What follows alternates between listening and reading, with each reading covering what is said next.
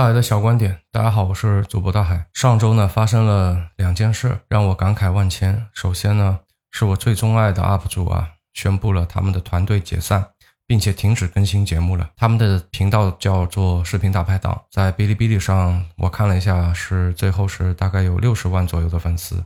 不知道有没有听我节目的听听众啊，也有关注他们的。虽然六十万的粉丝放在抖音啊，放在快手啊，也算不上什么大号。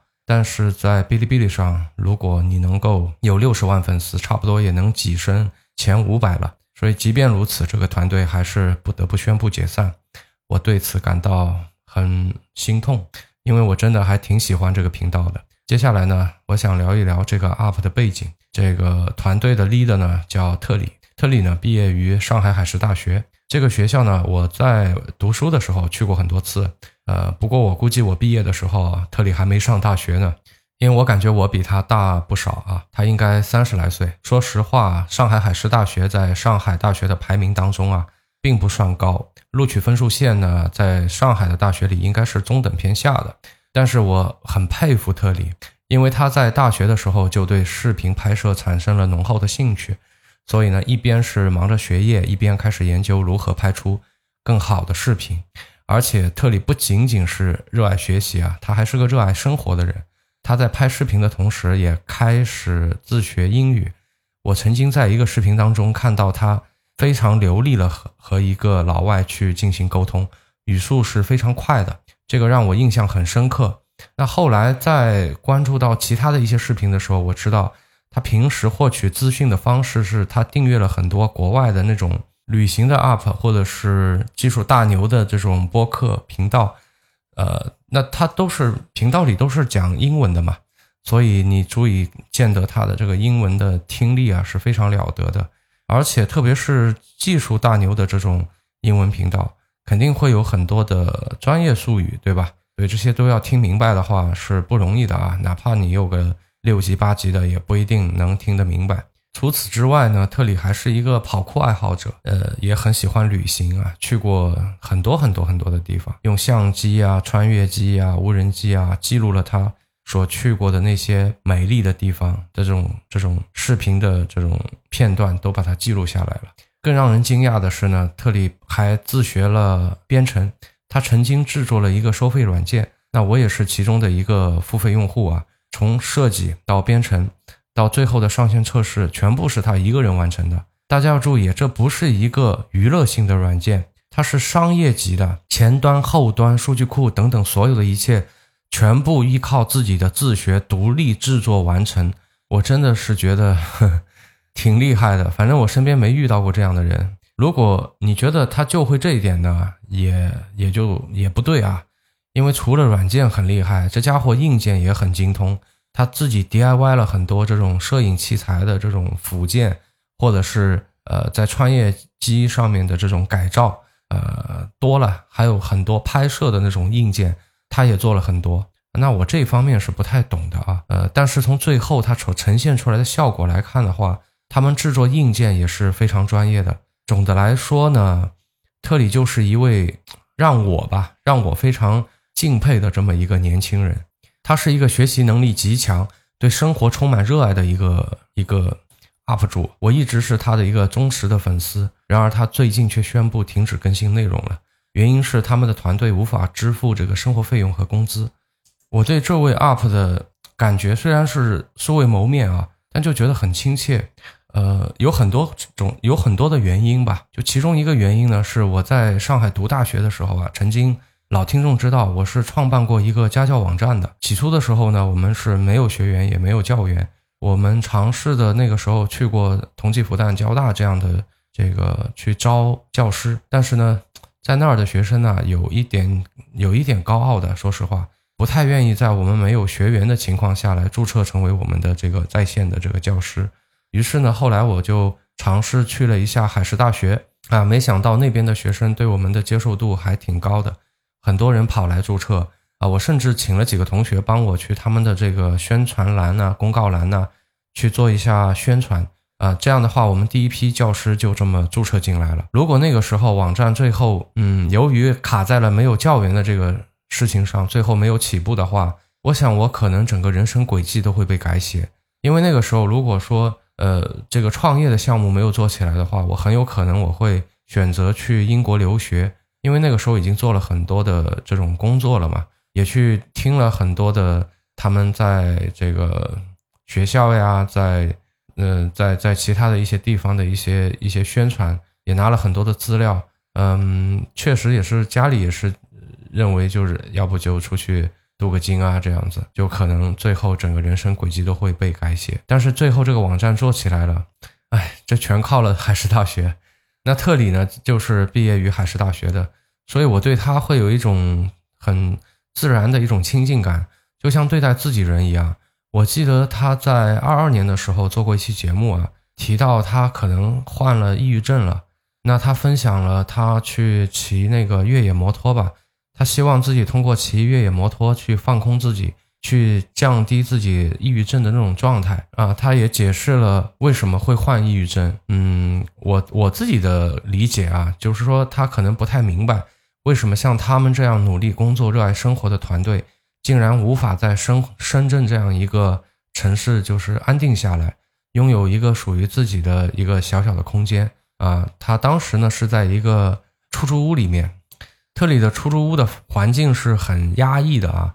他的床是那种双层的，下面呢，因为架空以后啊，架高以后啊，它下面的这个床下面的空间还得以利用，所以你可以想象这个这个这个空间是多么的小啊，呃，房子太小了，而且是没有窗，所以说他在里面住了一段时间以后就感觉很压抑。他的情况可能跟我当时在上海的情况是差不多的，那么那个时候我们在上海租房子的时候也遇到过一些土著。那这土著呢，就是他每天的生活就是呃，就吃饭、搓麻将、打牌，就差不多。但是呢，家里被拆迁以后呢，一下子赔了三套房子。这三套房子放到现在的话，大概也值个一千多万一套吧。呃，很客观的，我没有夸大，就很客观的，一千多万一套。所以现在也要要处理掉的话，三千多万啊。那个时候那个赔的时候可能是没那么贵的啊，呃，也涨了很多倍了嘛。但是呢。现在肯定值这个价。那这个土著啥也没干，他就是每天搓搓麻将、打打牌，他就拥有了这么这么多的财富啊！我想，可能作为特里的话，嗯，他在录那期视频的时候，可能跟我当时在上海看到那个土著的时候，也有着一样的困惑啊。那特里呢，在 B 站做视频啊，如果他没有其他的变现渠道的话呢，按照 B 站的这个流量奖励规则的话，十万播放大概差不多可以拿三百块钱，对吧？那这个显然是不够的啊，呃，当然他还有其他的一些变现渠道了，比如说他自己开发的那个软件啊，你像我也是他的一个付费用户嘛，对吧？其实我不怎么用，我只是支持他，我只是因为我喜欢他，我支持他。呃，用的话，用的话就用的不多吧，就用的很很少，因为我可能我有我自己习惯的用的一些东西啊。那么他那个软件呢，他大概在视频里也有说过，大概有三万来块钱一个月的收入啊。然后再加上啊，B 站的一些呃流量的这个补贴，再加上他也会接一些商单，比如像索尼又出了一些什么新的机子啊，或者说富士啊，或者其他的一些硬件的厂商啊，大疆啊，对，也会接一些这样的商单，但是这种收入依然无法支撑他们团队的这个正常的运转吧。大家不要觉得他们就对金钱的欲望啊，或者说需求很很高。其实从他的视频中，我可以看到他们的生活几乎和呃说的说的直白一点的话，和农民工我觉得也没什么区别。这样一个对生活如此热爱，然后拥有如此丰富的知识的，又有很积极的生活态度的这个团队来讲，真的是太苦了。特别是当他们创造的内容是我非常喜欢的啊，他毕业的学校也是我有有感情的那么一个学校吧。呃，他还做了很多我敢想又不敢做的事情，然后又又这样的一个现状啊，这真的让我很难受。他的知识储备呀，他的世界观呐，人生观呐，我都很认同啊。对了，还有就是他他也患过抑郁症，而且我觉得他很善良，真的，就是他把那个视频就说他可能患抑郁症的视频上架了，大概大概上了有一一天吧，有一天，然后他就撤下来了。我不知道他为什么撤下来，可能是因为他怕，他怕他他说他得抑郁症会影响到他的观众的心情吗？这我不清楚啊，但我觉得应该是很善意的这个原因吧，就又把那个视频撤下来了。今天这样的一个团队居然宣布了解散。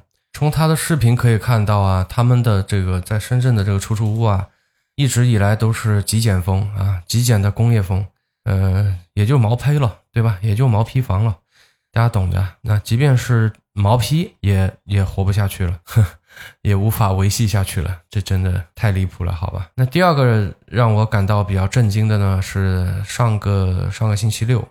啊，上周六呢的天气不错啊，就有有点微风，对吧？空气也不是特别的潮湿，不是很闷热，因为现在黄梅雨季了嘛，就很闷，很难受的啊。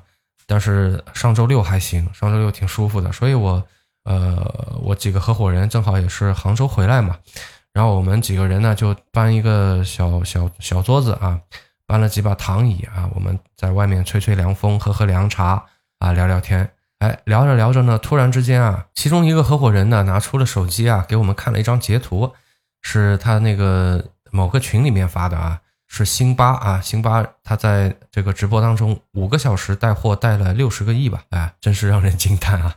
是卖，不过他是卖车的啊，当然我们也懵了，我们在想，辛巴现在这么猛了吗？不合理，知道吧？不科学啊！后来仔细一看啊，原来是好像是带。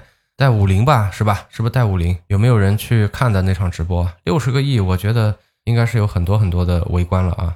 呃，就跟我们罗老师当时卖房一样，是吧？应该有很多人围观的。一边呢是我很喜爱的一个 UP，也是我觉得很尊敬的一个 UP 啊。然后因为呃，也不能说他做的不好吧，反正就活不下去了。然后另外一方面呢，是辛巴五个小时做了六十多个亿的 GMV。那我也不想评价说辛巴怎么怎么样吧，因为同样的还有很多其他的主播呢，像罗老师对吧，李李佳琦啦、薇娅啦等等啊。但是呢，我也没看过啊，我也没看过他直播啊，大概也就是瞄过一两眼吧。那个说实话，就他风格，我我会觉得太吵了，太吵了，在直播间里这说话都都没法好好说，基本靠吼。所以说这种这种输出方式，我是觉得可能我年纪大了，我是有点没法接受的。呃，但我对他们的了解不多，所以我也不多做评价。呃，你你在不了解的情况下对别人做过多评价，实际上是不客观的。我只是觉得吧，我会觉得，我会觉得这种对这种分配感到有点不公。一边呢是五个小时搞了六十多个亿的营业额，对吧？一边呢是没有办法有尊严的活下去的这种。非常有才华的年轻人，当然我年纪比他大，比特里大很多喽，所以我觉得我叫特里年轻人应该没没什么毛病啊。当然，视频大拍档的话，也不是说只有特里一个人的，他们是一个四个人的团队啊，我还一直没介绍过。对他们是，呃，人数会变来变去的，但是大部分的时间他们是四个人。他们拍的视频呢，是我挺喜欢的，他们对事物的一些看法。对生活的态度，对知识的储备啊，所有所有这些我都很敬佩啊。但是被逼到了这样一个角落啊，我有时候也在想，是不是说很多的这种像这种知识分子啊，或者说像像他们这些人呐，就不屑于去追这种时下的热点、潮流、风口，他们不愿意去参与这种这种热点的事件。但凡是他们能够利用他们在 B 站的这个六十万粉。其实 B 站的粉的质量还是挺高的啊，真的，B 站的粉的质量要我感觉是要比抖音高得多啊。如果他们也愿意去蹭一蹭这个热点，对吧？就比如说带个货嘛，那我肯定也会买的，我肯定会买。啊，我用得着用不着的没事儿，我反正就你比如说他带点餐巾纸，这个反正反正用得着。那买贵卖贵一点没事儿，我肯定会买。那但凡他们要是带带货的话，也也肯定能活下来，搞不好还能活得挺好的。但他们就是有那个傲骨，宁愿饿死，对吧？我宁愿饿死，也不愿意去追这个潮流，也不愿意去追这个风口啊！他们也要骄傲的饿死，唉，就很难受。唉，我就看到这样的情况，我就很难受。我不知道怎么回事。可能是共情能力太强了吧，仿佛是我自己把自己的一个六十万频道、六十万的频道关了一样的难受，仿佛我现在就是他，就感觉想不明白，就自己这么努力的生活，这么努力的学习，结果还落了这么一个一个结果，就就有那种那种堵着的那种感受。